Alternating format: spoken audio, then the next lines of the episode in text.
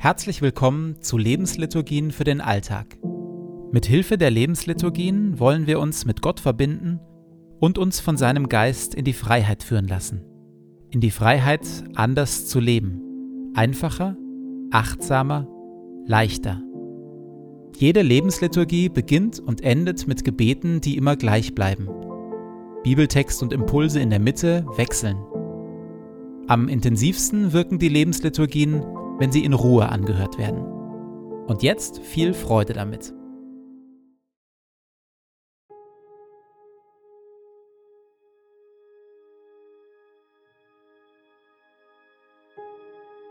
Zu Beginn meines Betens lege ich zur Seite, was mich beschäftigt, und lasse es ruhig werden in mir.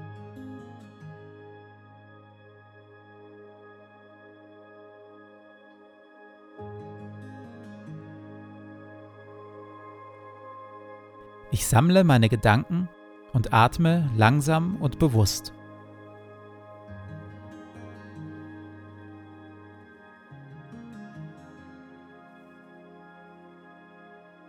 Herr, du bist hier, jetzt. Du schaust mich liebevoll an.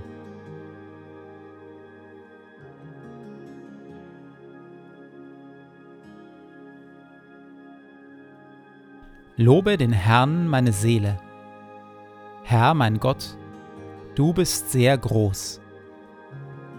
In Hoheit und Pracht bist du gekleidet. Licht ist dein Kleid, das du anhast. Du breitest den Himmel aus wie ein Zelt.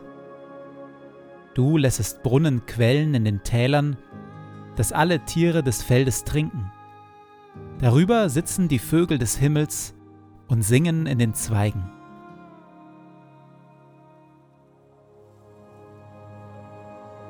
Du tränkst die Berge von oben her und machst das Land voll Früchte, die du schaffest.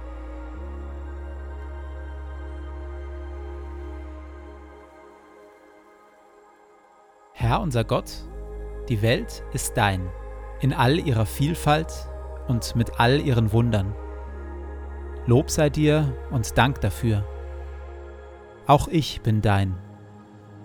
So bitte ich, erfülle und leite mich mit deinem Heiligen Geist, dass ich die Schönheit deiner Schöpfung wahrnehme und auf eine Weise lebe, die deine Welt bewahrt und weltweit zum Segen wird für viele. Amen.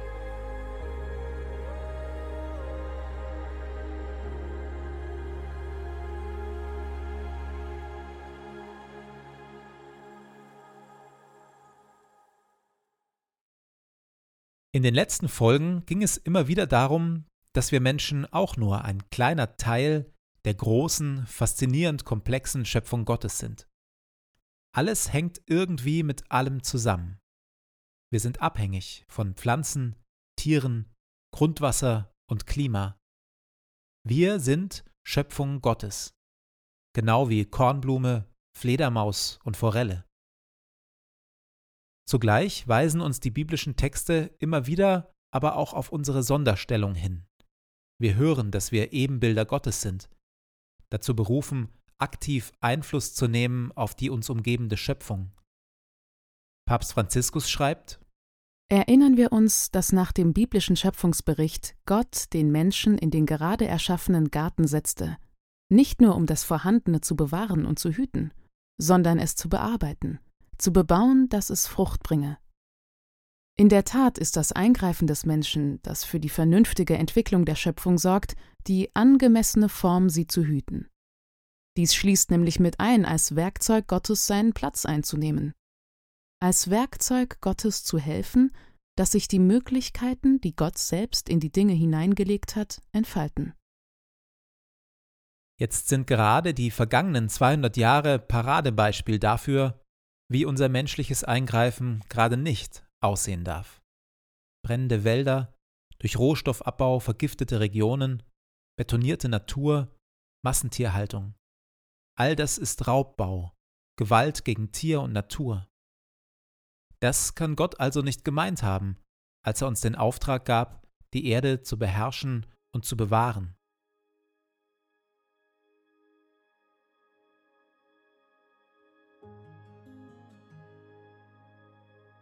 Wo bin ich regelmäßig rücksichtslos Gottes Schöpfung gegenüber, sei es durch Konsum, Mobilität, einen allzu üppigen CO2-Fußabdruck? Wo handle ich gegen besseres Wissen? Wo nutze ich meine Sonderstellung gegenüber der Natur aus?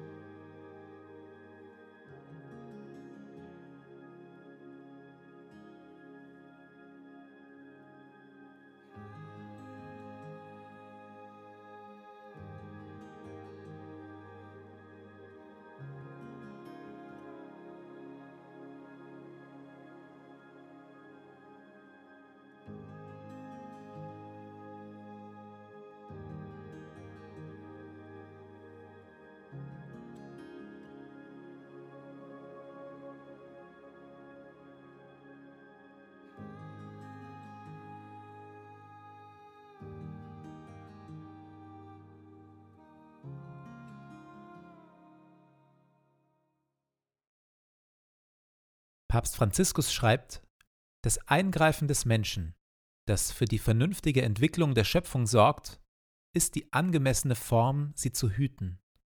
Dies schließt mit ein, als Werkzeug Gottes zu helfen, dass sich die Möglichkeiten, die Gott selbst in die Dinge hineingelegt hat, entfalten.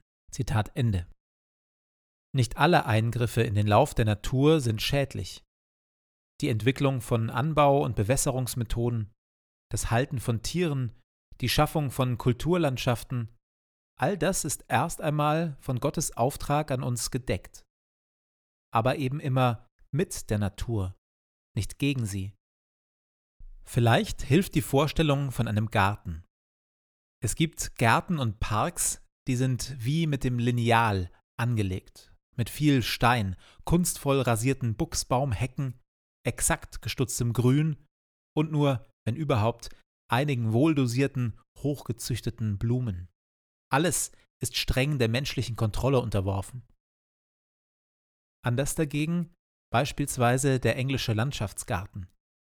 Hier wird liebevoll mit der Natur gearbeitet, nicht gegen sie. Auch hier wird die Natur gestaltet und angelegt, aber sie bleibt zugleich Vorbild und Modell die Pflanzen entfalten sich an den ihnen zugewiesenen Orten frei. Englische Landschaftsgärten sind Orte, an denen die Natur nicht besiegt wird, sondern an denen man die Natur spüren kann. Welche von Menschen gestalteten Landschaften und Gärten kenne ich, bei denen ich das Gefühl habe, hier greift der Mensch zwar in die Natur ein, aber er tut es so, dass Natur und Mensch sich gleichermaßen entfalten können.